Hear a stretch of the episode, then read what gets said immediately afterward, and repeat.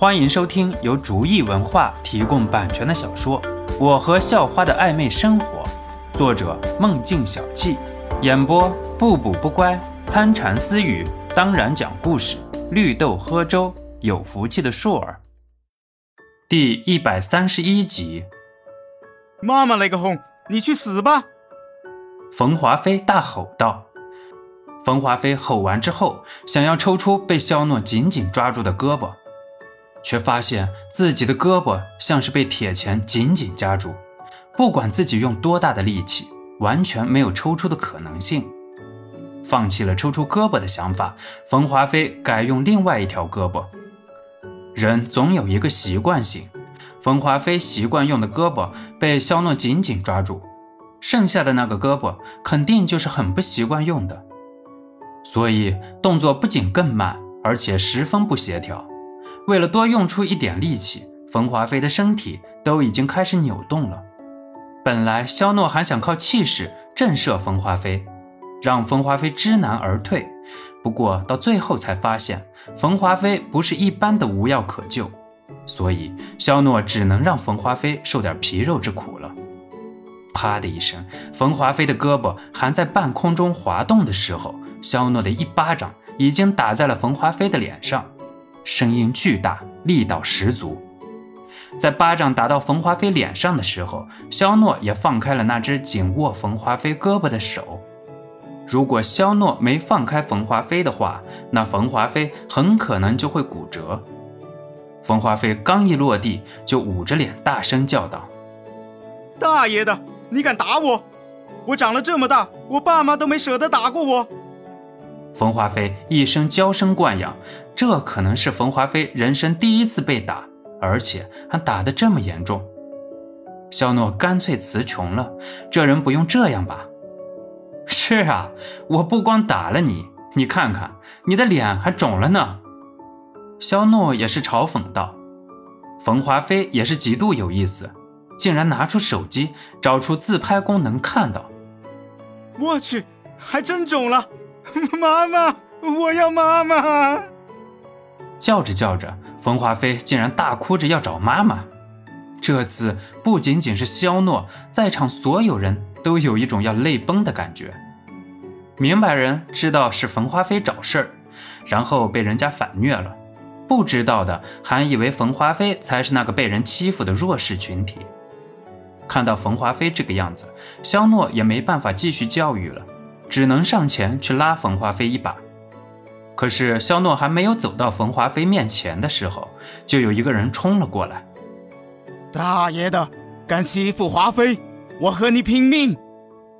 说着就挡在了肖诺的去路上。看到有人冲了过来，肖诺也是一愣神，就停在了原地。你这小崽子，以为天底下没有人能够收拾你了是不是？华妃都被你打成这样了。你还想干什么？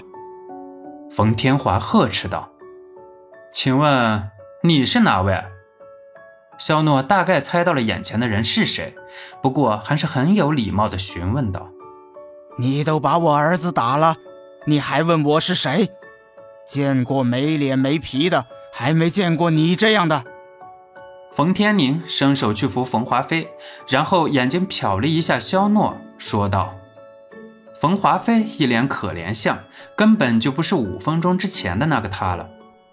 肖诺不禁再次感慨：这家伙不去表演，真是可惜了。国际影帝大概也就是这个水平了吧？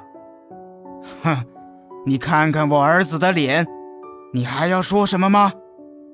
冯天宁瞪了一眼肖诺，然后冯天宁扫视了自己的手下，虽然平时跟着自己干活什么的都挺麻利的。可是现在被打的是自己最宝贝的儿子，冯天宁也是有点失去理智。哼，我天天好吃好喝好玩，供养着你们，你们现在就这样回报给我吗？从现在开始，你们都被解雇了。冯天宁的声音不容置疑，一看也是个滚江湖的人。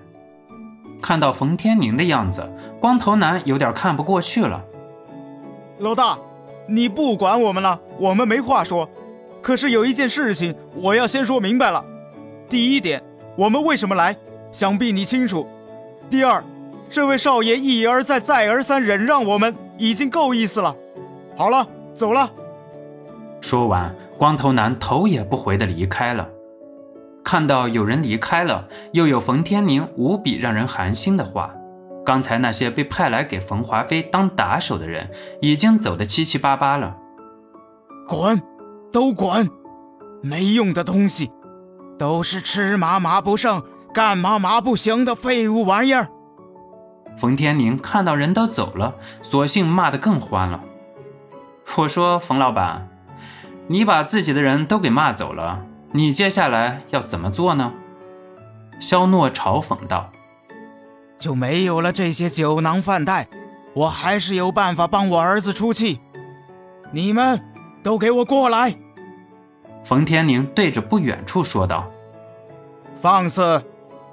更远处传来一声巨吼，只见到崔明图匆匆赶来。刚才见到江阳被自己的人带出去，冯天宁就知道冯华飞已经和人起了冲突，这是为了不留下把柄，所以就匆匆赶来。而崔明图是被崔福离催促才快速赶来的。本集播讲完毕，感谢您的收听，喜欢请点击订阅加关注，下集更精彩。